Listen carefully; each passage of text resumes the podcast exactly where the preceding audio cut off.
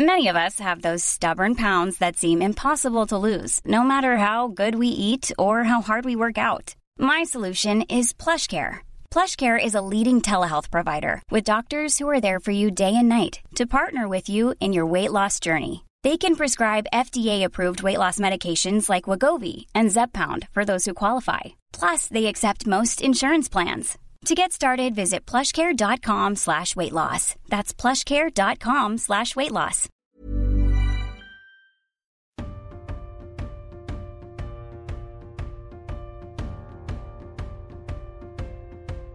Salut à tous, ravi de vous retrouver pour un nouvel épisode de Deep Talk, émission sur laquelle je discute de l'actu tennis avec des acteurs et des actrices majeures de la discipline.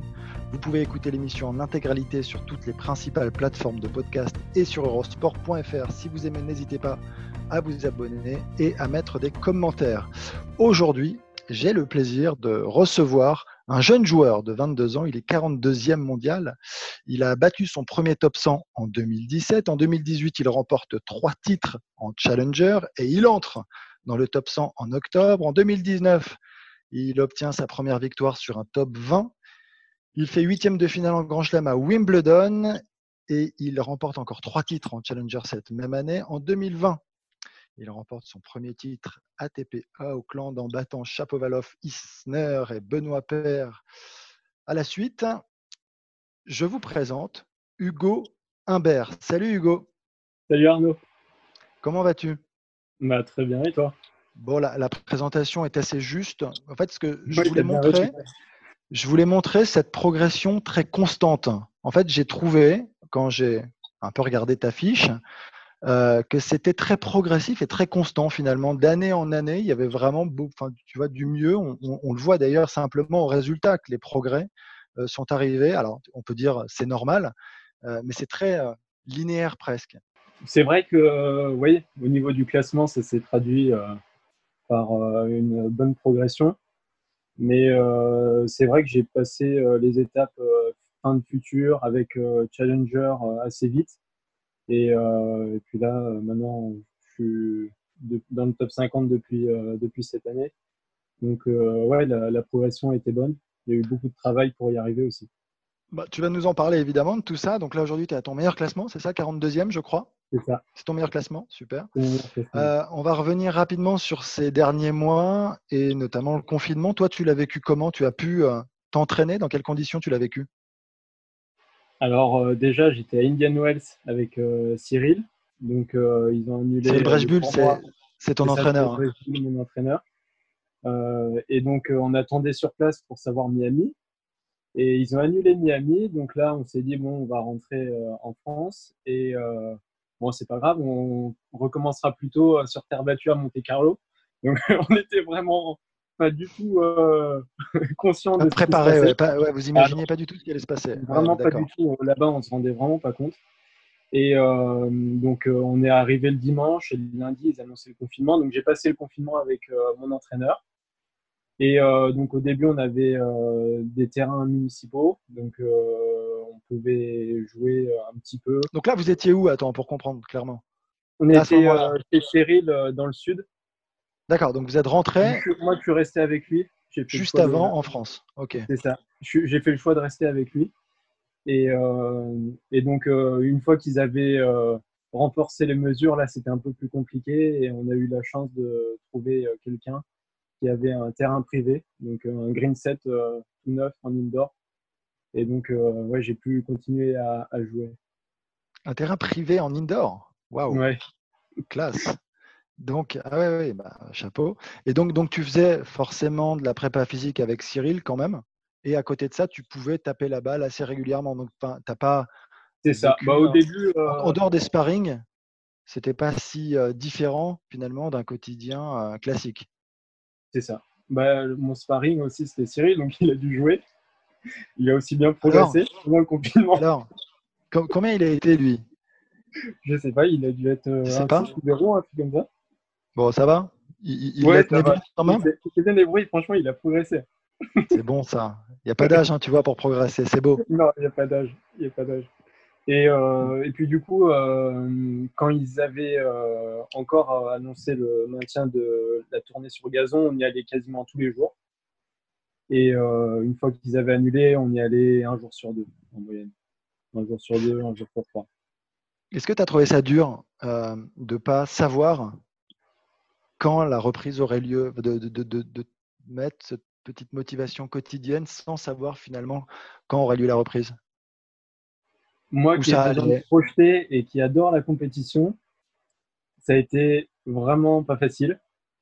Ouais. Et euh, à quel niveau? Mentalement justement? Parce que tu, tu sentais que tu allais t'entraîner presque pour rien en exagérant? Il manquait bah, la carotte, il manquait la compétition? un plaisir d'aller jouer, mais c'était plus euh, ouais, de ne pas savoir euh, quand est-ce que ça allait vraiment reprendre. Puis quand je commençais à compter les mois, euh, je me dis, bon, c'est quand même dans longtemps. Donc j'en ai profité pour faire autre chose pendant le confinement. On a peint, on a, on a fait plein de choses. Donc d'accord, c'est une découverte? C'était une découverte ou tu peignais déjà? Non, non, c'était une découverte. Ah ouais? J'étais plutôt bon. C'est vrai? Ouais. Faudra que, tu, faudra que tu nous envoies une de tes peintures, non? Non, non, mais j'ai pas, j'ai refait, je veux dire, j'ai refait la terrasse. Ah, pardon Ah, d'accord, je pensais que tu t'étais mis à la peinture je en tant qu'artiste. Ah non, pas du tout, tu t'es fait. D'accord. Donc en fait, il t'a pris avec toi pour retaper sa maison. D'accord. C'est ça. Mais je m'intéresse aussi à l'art, j'aime bien. D'accord, d'accord, d'accord. Donc tu as fait euh, plein de choses finalement. Hein. Ouais, j'ai fait plein de choses. D'accord. Excuse-moi, je, te, je, te, voyais un peu à, à, la cantona, tu sais, un peu, voilà, un peu poète. Non, pas du tout. Pas du tout. Ok, très bien autant pour moi. Euh, là, tu as joué le Challenge Elite FFT. C'est ça. À Cannes, j'ai fait le deuxième tournoi. D'accord. Comment ça s'est passé? Comment tu t'es senti? Alors déjà, je trouve que l'initiative était très bonne de la part de la fédération et c'était vraiment très bien organisé. Euh, je sentais qu'il faisait vraiment le maximum pour qu'on se sente bien et c'était vraiment réussi. Euh, après, trouve que niveau entraînement et compétition, c'est quand même euh, très différent. Et euh, comment je me suis senti, on va C'est-à-dire, qu'est-ce que tu veux dire par là, niveau compétition et entraînement? Qu'est-ce que tu veux dire par là? Bah, Se remettre dans un état plus euh, mode compète, mmh où j'ai eu un peu plus de mal. Parce que durant cette période pas facile, c'est vrai qu'on on était plus du tout stressé. Moi qui aime toujours préparer les matchs, euh, faire les avant-matchs, avoir le petit stress. Et euh, c'est vrai que là, j'ai eu un peu de mal à me mettre, euh, à me mettre dedans. Mais mes trois matchs ont été riches d'enseignements. J'ai gagné sur Denoli, Bourg dans les poules, j'ai perdu sur Gaston. Et c'est vrai que bah, ça remet aussi les choses en place. Et c'était un bon moyen de, de voir où, où j'en étais après cette longue période. C'est ça, c'est en fait euh, un bon repère. Et euh, c'est un bon repère, c'est faire des matchs, c'est renouer, enfin retrouver la compétition, c'est préparer enfin, la saison, même si c'est encore incertain. Mais euh, c'est vrai que pour ça, c'est vrai que ça a été une bonne initiative. Et physiquement, tu t'es senti bien? Physiquement, ça va. Je me sens, je me sens bien. J'ai fait une préparation juste avant Cannes à la montagne, comme j'ai l'habitude de faire. Et moi, mon optique, enfin, c'était pas, mon objectif, c'était pas vraiment, euh, voilà, quand je vais sur un tournoi, c'est pour le gagner. Mais euh, voilà, mon objectif, c'était vraiment de me préparer pour la tournée US. C'est être fin prêt pour la tournée US. Donc, euh, je pense que je suis dans les temps pour être prêt pour la reprise du tour. Quand tu dis c'est difficile de retrouver la compétition après autant de temps finalement sans avoir matché, pour l'expliquer aux auditeurs, ceux qui nous écoutent, c'est quoi le plus dur? C'est la concentration C'est plutôt mental C'est un peu, la, je sais pas, la, plusieurs facteurs après. Tu parles du physique, mais je pense que physiquement, tu as bossé. Donc, c'est ce petit stress. Finalement, avec ouais, c'était ça. par exemple, le premier match, j'avais un peu du mal à, à trouver mon rythme.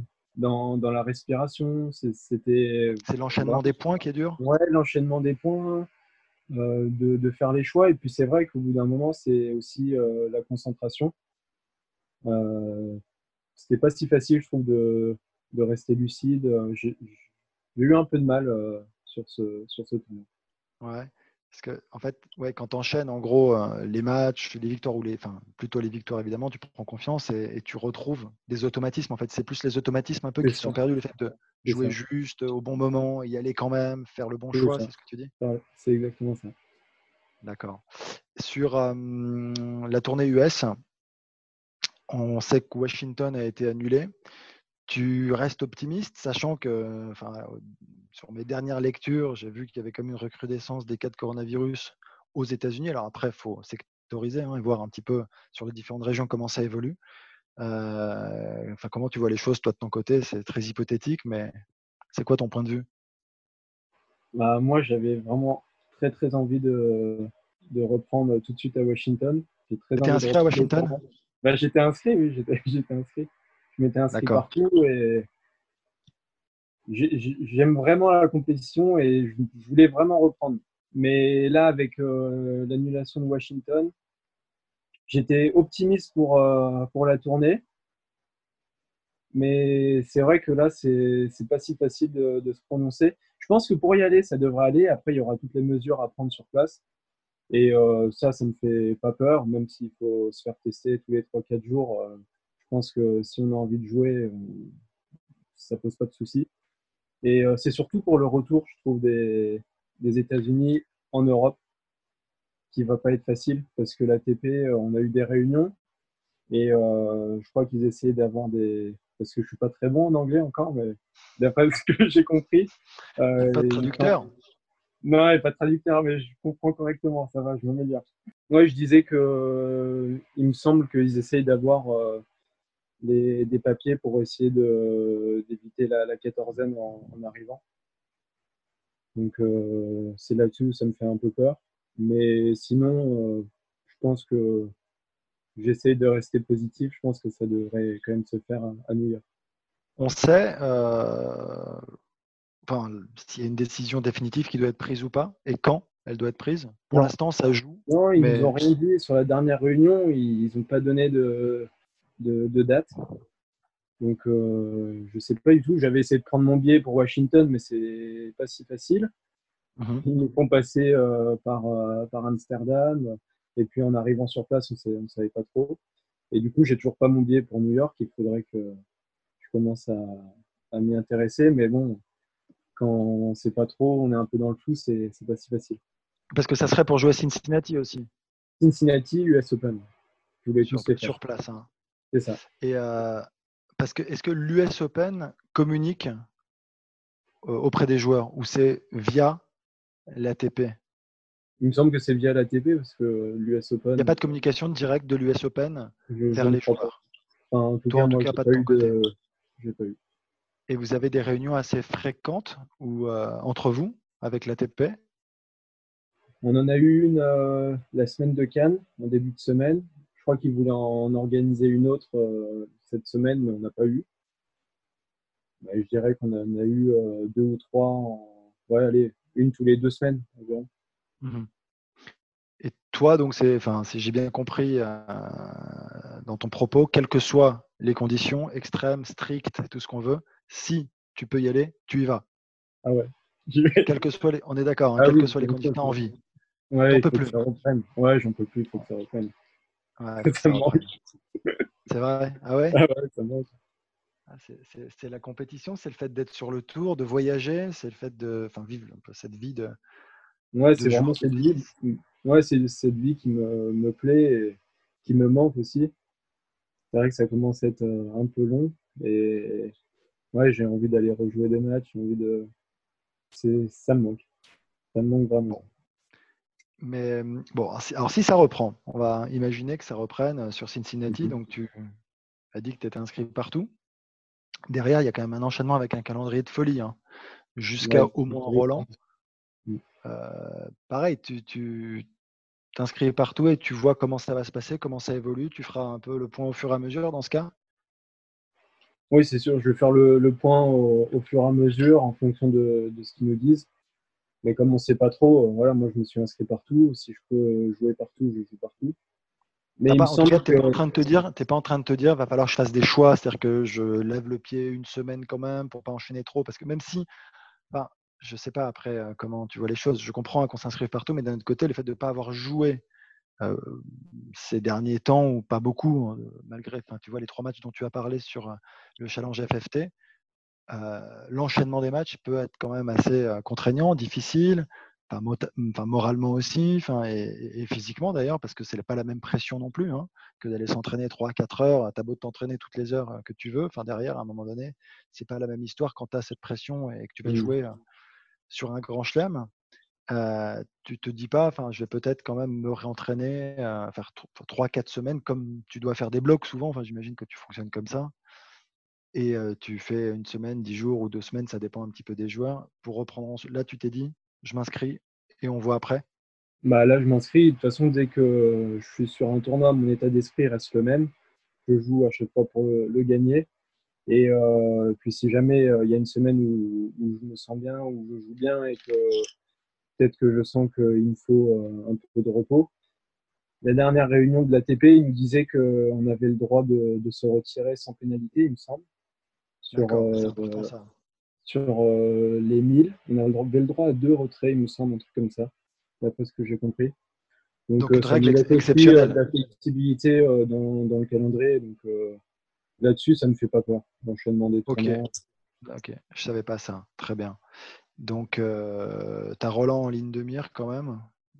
Parce qu'aujourd'hui, ouais, j'imagine, mais tu as. D'ailleurs, c'est intéressant, tu te considères comme un joueur polyvalent, plutôt terrien, plutôt joueur de dur plutôt gazon? Je me considère euh, plutôt comme un joueur euh, de dur, mais je sens, là je me suis réentraîné pas mal sur terre et euh, je sens que je suis de, plus en plus polyvalent et que je peux bien jouer aussi sur cette surface. Et je prends du plaisir aussi à y jouer. Sur terre? Et, Ouais, et c'est vrai que j'avais du mal en étant plus jeune. Et, et là, vraiment, je me sens de mieux en mieux. J'aime beaucoup euh, jouer sur terre. Mais en challenger, quand on parlait de ces victoires euh, en challenger, tu en as gagné 6 en tout, c'est ça? J'en ai gagné aucun sur terre. Aucun sur terre? C'était ça. C'était ça la question. Ah oui, donc, euh, ok. Que du dur. Et bon, mais après, je ne vais pas te demander quel est ton grand chelem préféré. Tu seras obligé de dire Roland, évidemment. Roland Garros. Et Wimbledon. Voilà, parfait. Ah, quand même. c'est Wimbledon en vrai et Roland Garros après. Ok, j'ai compris. Bon, on va revenir. Tu, parlais justement un petit peu de, au début là, de l'interview de ton parcours. moi, ça m'intéresse parce que je sais que il y en a, alors je ne sais pas si toi tu l'as ressenti de cette manière, il y en a qui pensaient que tu sortais un peu de nulle part quand tu as débarqué, que tu as enchaîné toutes ces victoires. Or, bon, moi je connais un peu plus ton parcours et je sais que tu étais dans en structure fédérale à, Poitiers, à l'INSEP, que tu as toujours été dans les meilleurs joueurs français, que tu as toujours été très fort en fait. Euh, sauf que tu as été blessé pendant euh, quelques temps, notamment enfin, sur tes entre 16 et 18 ans par là? C'est ça. Tu as enchaîné, as enchaîné les blessé la, la, dernière année d'INSEP à mes 18 ans. Je me suis blessé au poignet pendant 6-7 mois. Et euh, ça m'avait empêché de, de, jouer ma dernière année junior. Et bah, Alors que tu étais sur le pas... J'étais, euh, j'avais gagné mes premiers points en futur. J'avais fait une finale de futur, je crois, l'année avant. Et euh, j'étais 18e en junior et je me suis blessé et j'ai quasiment pas joué de, la saison.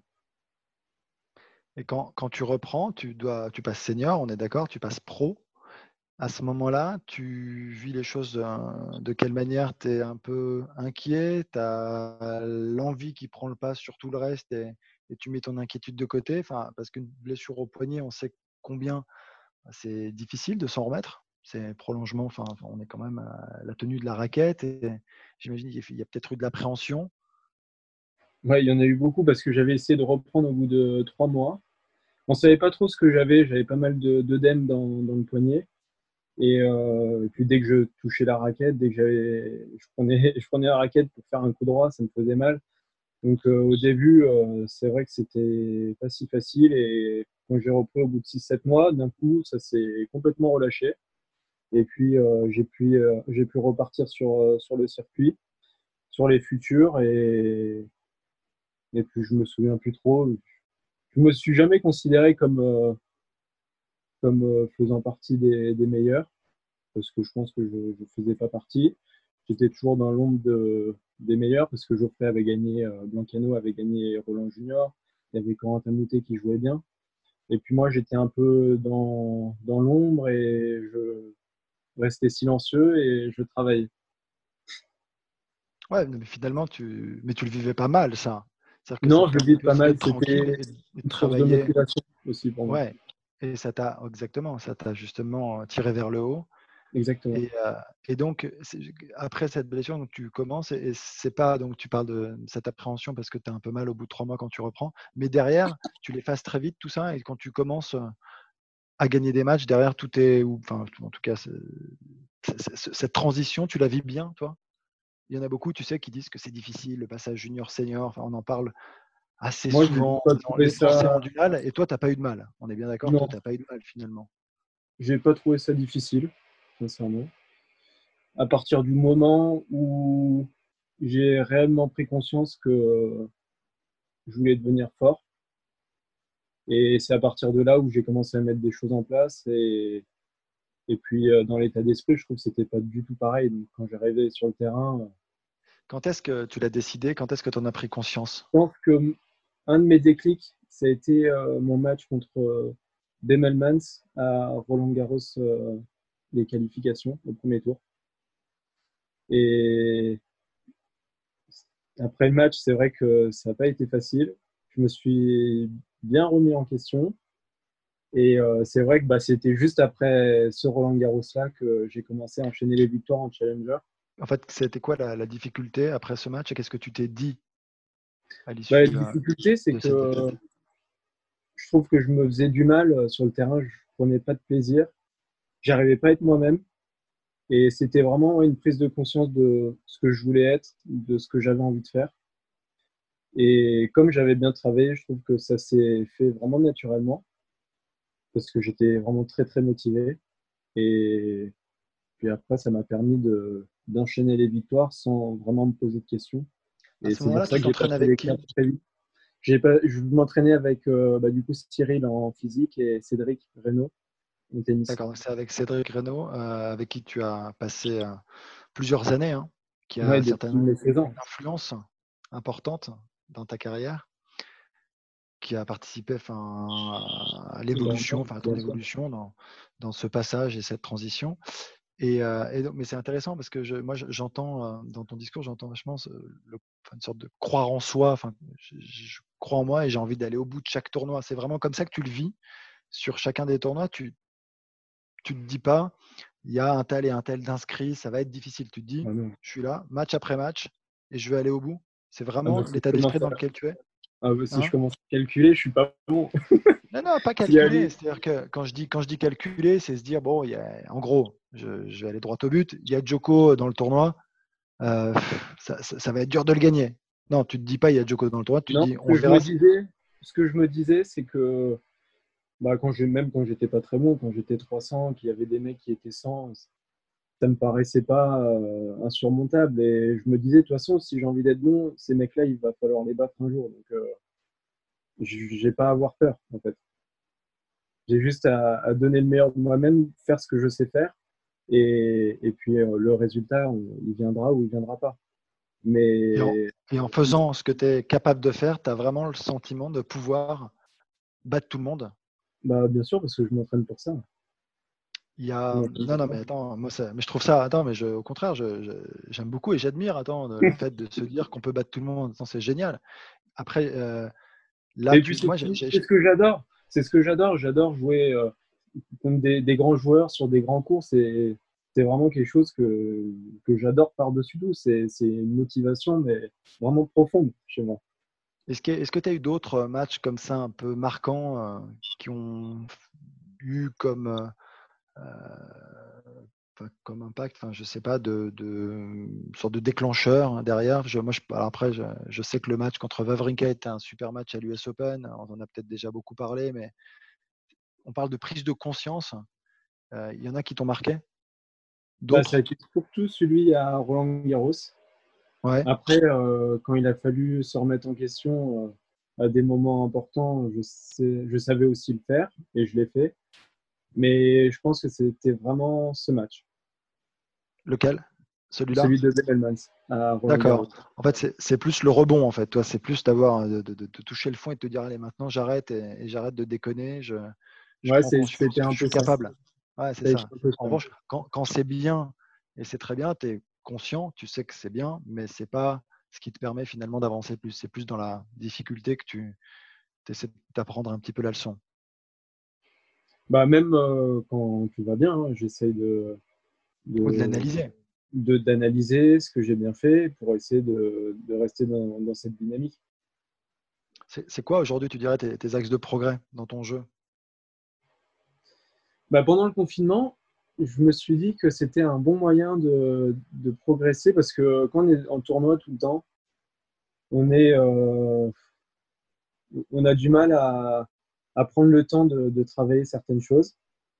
Et euh, c'est vrai que pendant le confinement, j'ai pu euh, travailler euh, aussi mon, mon, jeu au filet. Donc là-dessus, je me sens aussi en progression.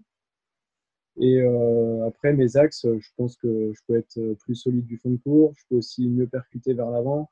Je peux progresser au service, au retour. Je sens que je, je suis capable de progresser encore dans, dans tous les secteurs. C'est ça qui me, qui me, qui me fait plaisir aussi, c'est que je me dis, euh, ouais, il y a des choses que je fais bien, mais je peux les faire encore mieux en fait. Oui, c'est forcément super encourageant de se dire que tu as plein de, de, de, progrès encore possibles et que tu es 42e.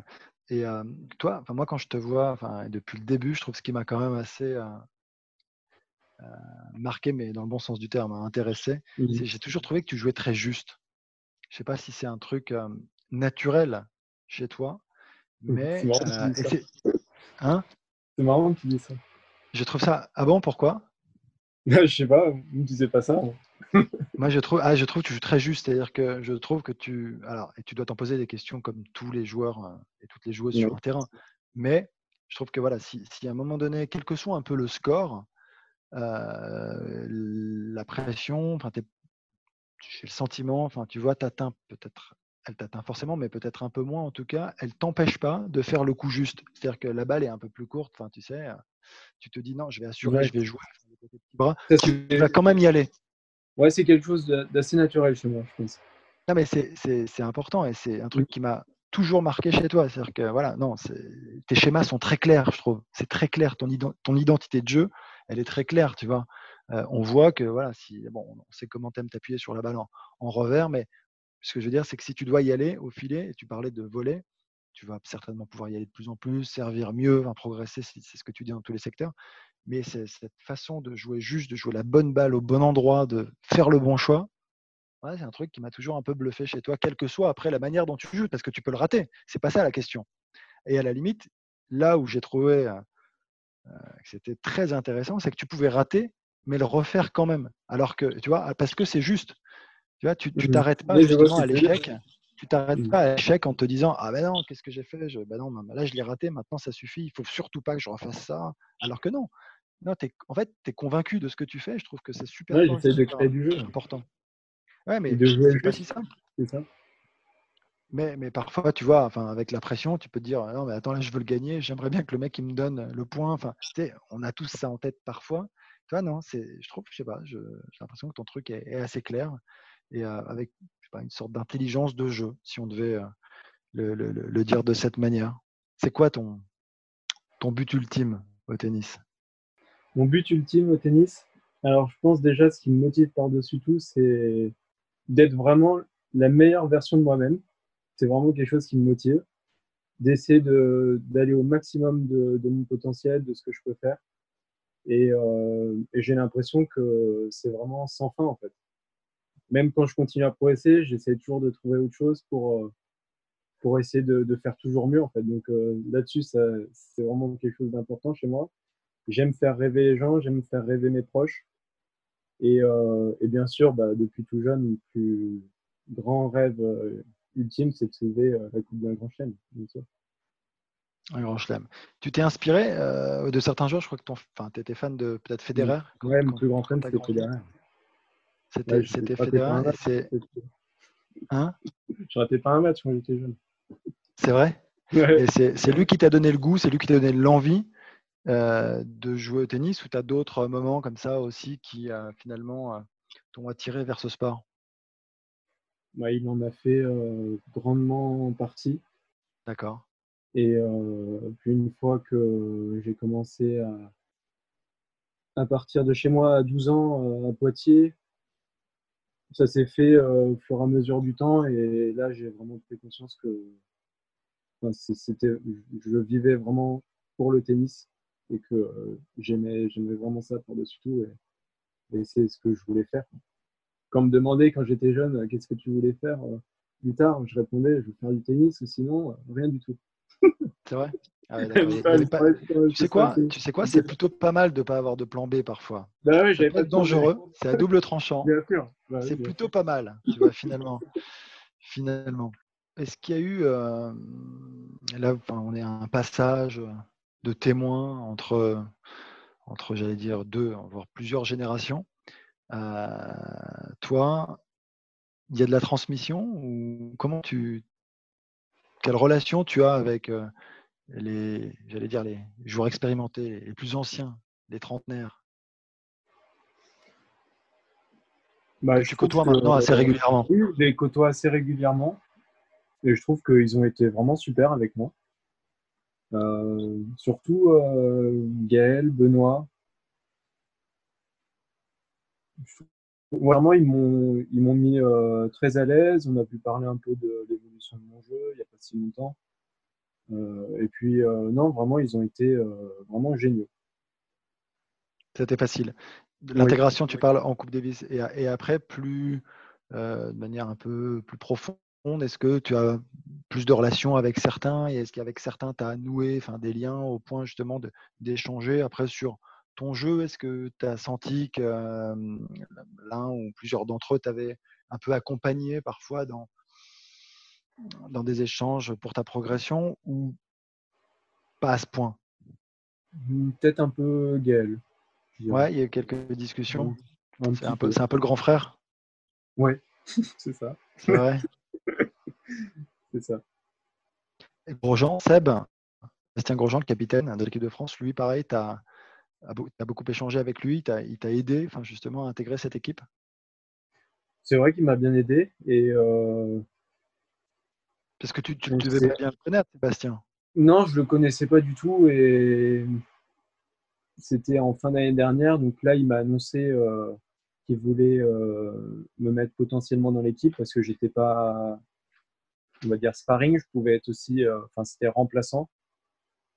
Je pouvais aussi intégrer l'équipe si jamais il y avait en fait un joueur qui, qui se désistait.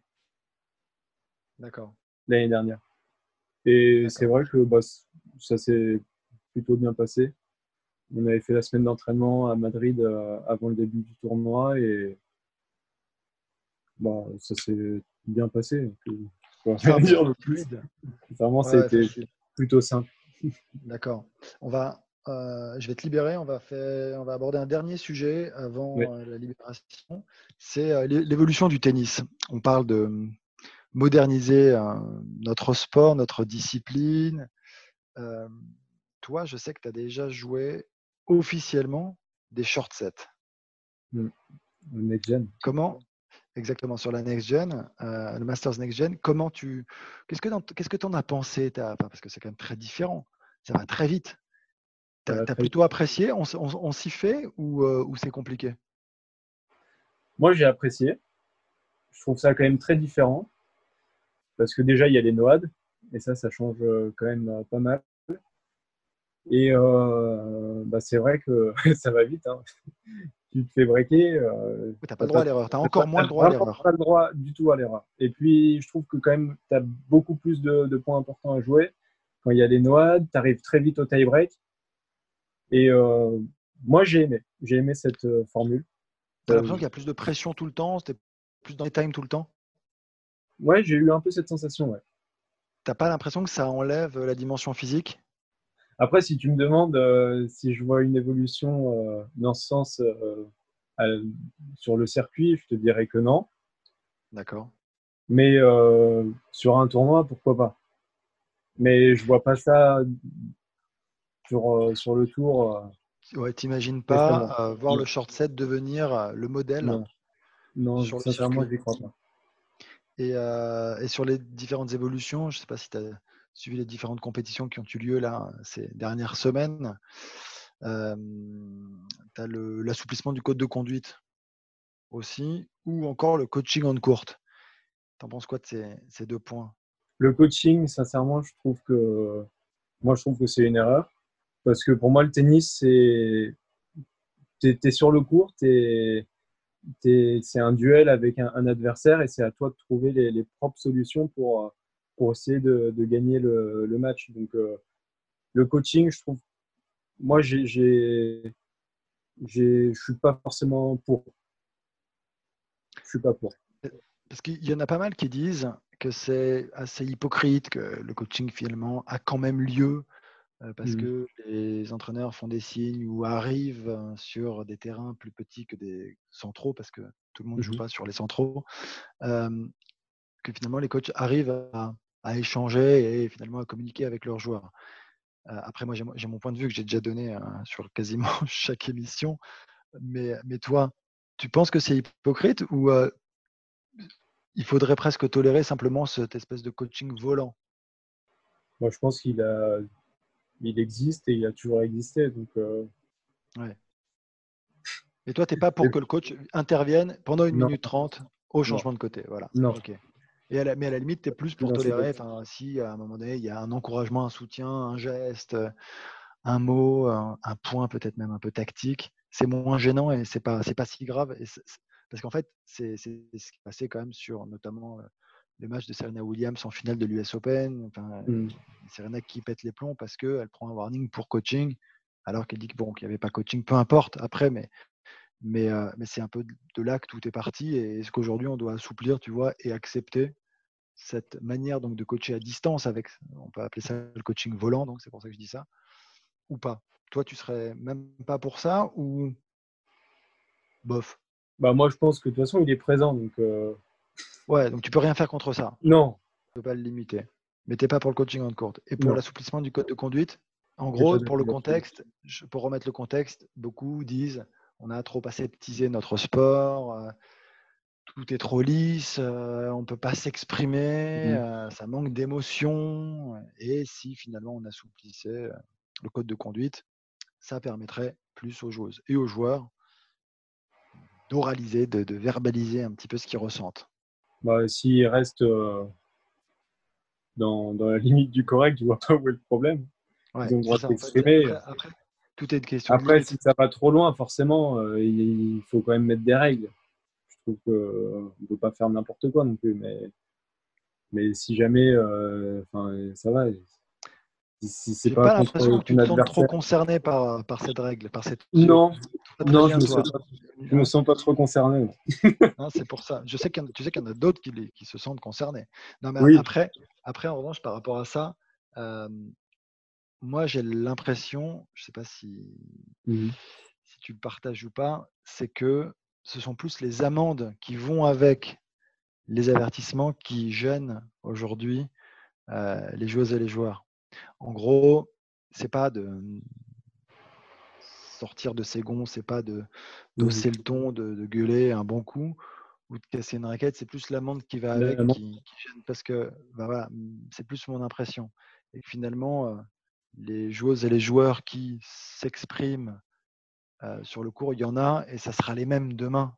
Que tu assouplisses ou pas les règles, bah J'ai pas le sentiment que toi, demain, si on te dit as le droit maintenant, ok, tu peux le faire. non, je veux pas le faire. Tu t'amuserais à le faire. Tiens, ah bah tiens, là, je, viens de me faire braquer, je vais péter ma raquette. Là, je suis pas sûr que tu. Hein non, ça. non. bon. Euh, qu'est-ce qu'on peut te souhaiter pour les mois qui arrivent?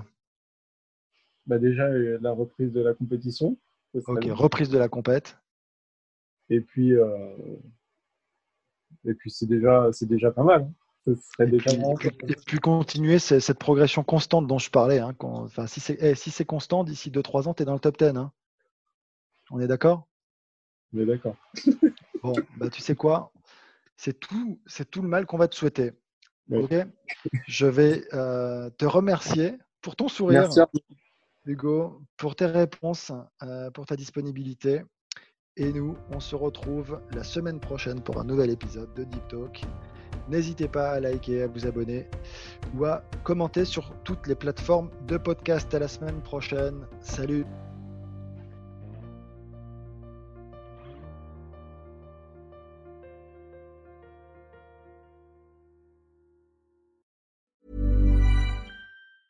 Ever catch yourself eating the same flavorless dinner three days in a row? Dreaming of something better? Well, HelloFresh is your guilt-free dream come true, baby. It's me, Kiki Palmer.